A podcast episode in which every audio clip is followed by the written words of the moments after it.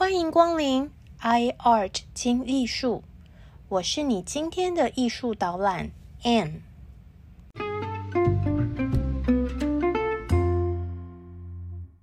大家好，我是 Anne。大家好，我是 Anne。欢迎来到 iArt 轻艺术。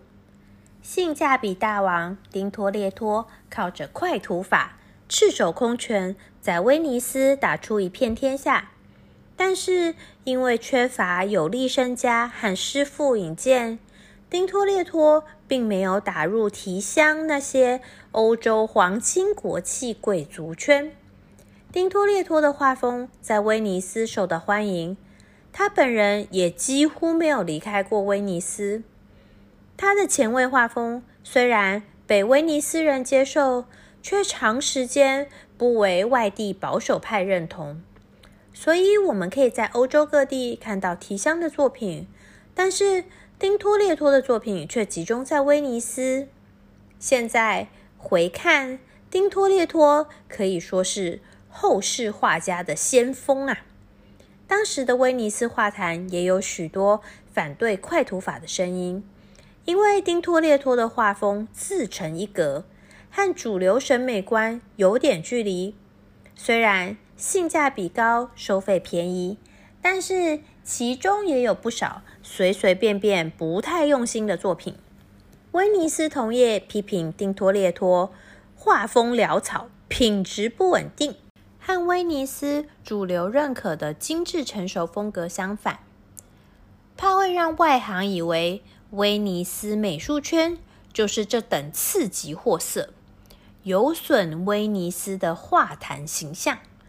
再加上丁托列托各种出格的行销手法，销价竞争破坏市场行情，这种挡人财路的行为，当然就惹来公愤。有次威尼斯圣洛克大会堂找来艺术家们参与室内装修的工作，大会堂呢希望艺术家们先交上设计稿给委托方评审，再选出最适合的人选。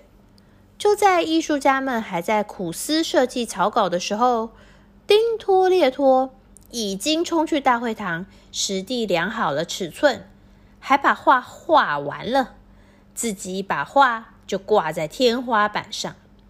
当评审和艺术家们来到大会堂准备审稿面试的时候，大家一抬头看到丁托列托的作品，整个黑人问号，再加上。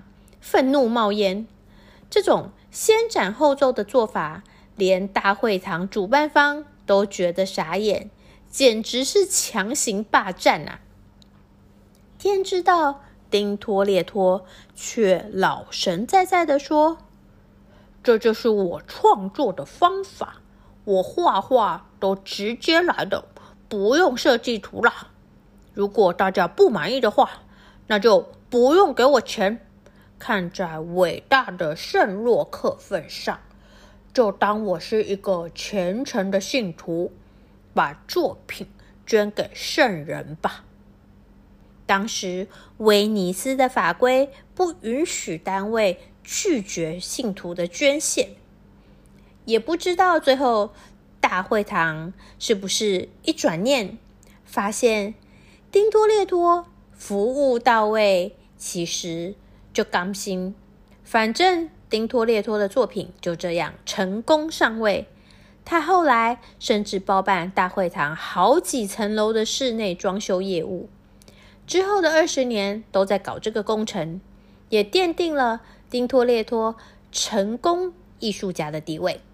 直到今天，丁托列托的作品依然挂在大会堂，成为艺术粉丝的朝圣地。其中，丁托列托画了一幅受胎告知。我们在第五十集的时候有介绍过，受胎告知是一个非常受欢迎的绘画主题，就是大天使加百列前来告诉处女圣母，她怀了上帝的儿子耶稣基督。关于受胎告知的不同版本，我们已经欣赏过安杰利克修士宁静典雅的圣母，达文西。高贵庄严的圣母，甚至 Botticelli 夸张激情的圣母。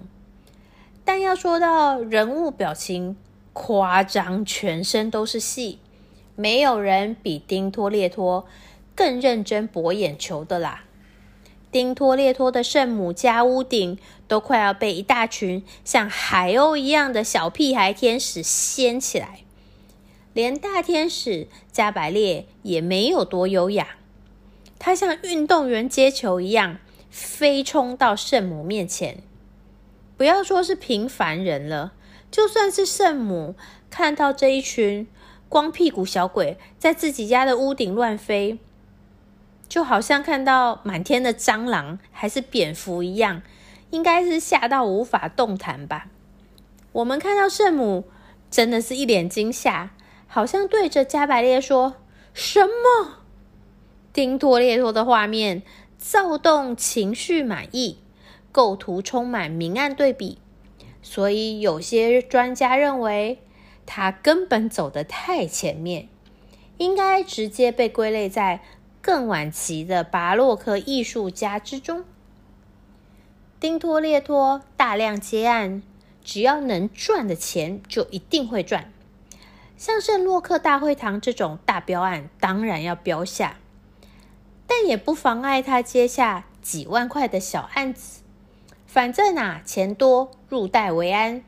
人生在世，哪里有和钱过不去的道理呢？再说，作品到处都有，也是一种宣传呐。所以威尼斯就充满了好好坏坏的丁托列托作品。曾经就有画家说过，丁托列托只要花两个月就完成的绘画，我需要花两年的时间。事实上，丁托列托一生都在为了能够接到案子而辛勤奋斗。用数量与速度来争取画画的机会，即使到了晚年都还是这样。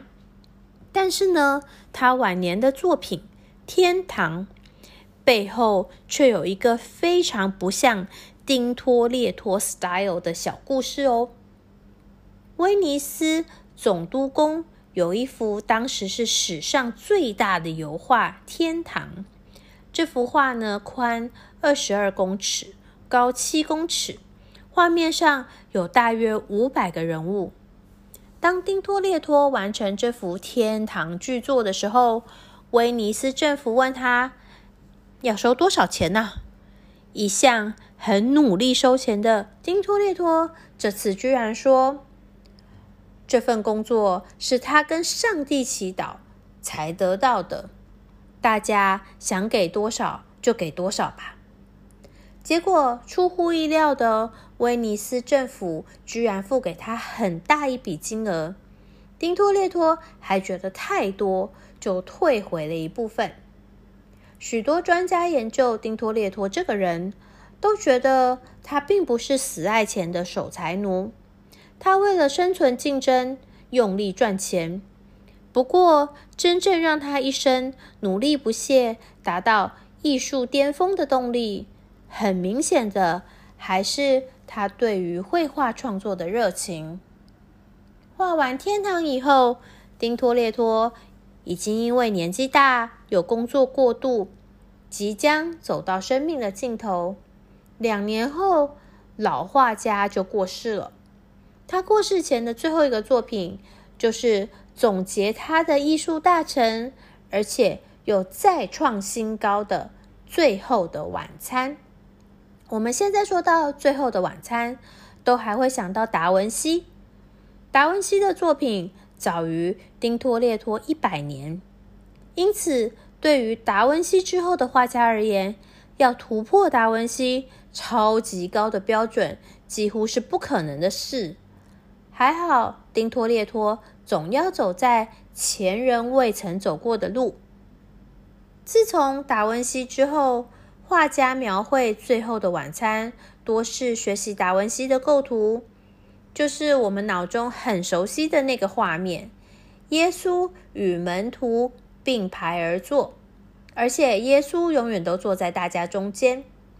但是丁托列托的版本大大的打破了我们的习惯，他依然是将宗教故事放入日常生活的环境中。观看者呢，就很像站在高角度从天花板往下看。画面采用斜角线构图，用长桌将这个图一分为二。左边是头上显示着光环的耶稣，正在传递食物给坐在长桌旁边的门徒。右边则是很写实的描绘了日常生活中的一些闲杂角色。就像是呃，餐厅侍者服务用餐的景象。丁托列托用夸张的透视法安排门徒们的位置大小。耶稣呢，虽然站在图画的中心，但是他站在远处，身影较小，比例上呢，好像不是主角。这个时候，丁托列托就用明暗对比凸显耶稣，因为。整幅画的光源，除了左上方一盏油灯之外，就是耶稣头上自带的圣光。油灯冒出美丽的光芒，化成天使，他们盘旋飞舞，从天而降，让原本朴实无华的餐厅弥漫着浓厚的宗教气氛。丁托列托擅长制造神奇的光源来显现神迹。画面强烈的光暗对比、独特的构图视角，还有逼真的人物动态，全部都营造出一种戏剧性的效果，好像要告诉观看者，神机是真实存在于我们的日常生活之中。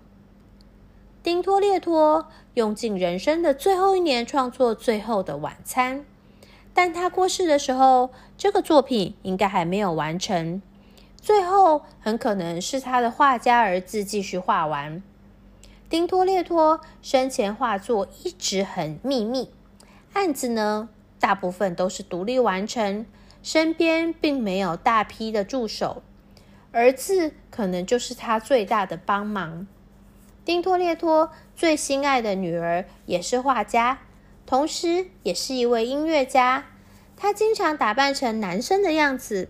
陪伴爸爸去到不同的工作场所，帮忙画画。可是呢，他三十岁就去世了。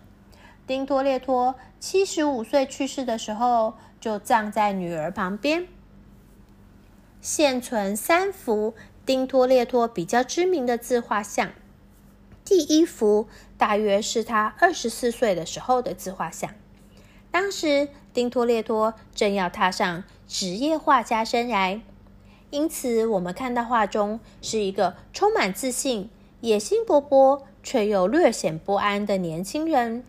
这幅作品虽然保留威尼斯肖像深色背景的传统，但是它和文艺复兴或者甚至更早期的肖像画都明显不同。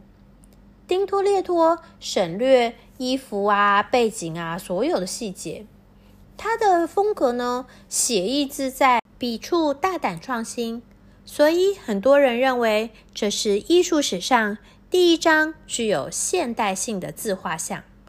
不过，更多人同意丁托列托最感人的自画像是他老年的作品。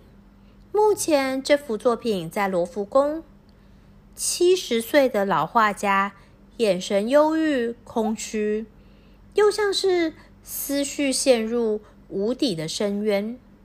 印象派老大哥马奈就非常喜欢这幅作品，称它是世界上最美丽的画作之一。